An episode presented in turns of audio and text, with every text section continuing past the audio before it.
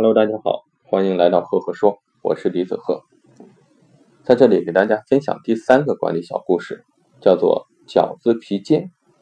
话说有个富家子弟，特别喜欢吃饺子，每天都要吃，但是又特别刁，只吃馅，两头的皮不吃，尖尖的就丢到了外面的小河里去了。但是好景不长，在他十六岁那年，一场大火烧了他的全家，父母。激怒中相继病逝。这个时候呢，他身无分文，又不好意思要饭。邻居大嫂非常好，每餐给他吃一碗面糊糊。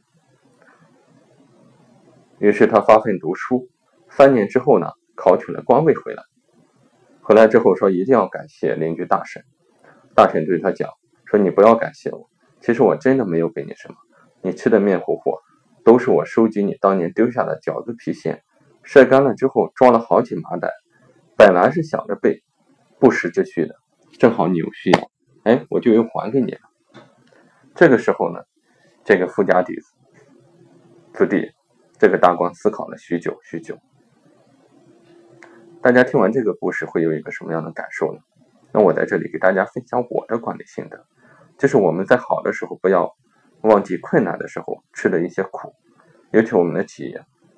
要及早的为可能出现的问题啊做好充分的准备，因为在企业变革的最佳时期啊，是企业发展最顺利的时候，这个时候的变革承担的风险相对较小，变革成功的可能性呢也比较大，所以说我们一定要抓住一个好的时机啊，随时要有这种危机意识，及时的去变革，我们才能立于长久的不败之地。这个故事呢，就给大家分享到这里。如果你喜欢我的故事，欢迎关注我的新浪微博李子鹤，微信公众号李子鹤。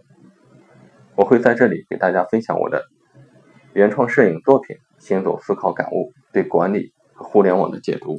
好，谢谢各位。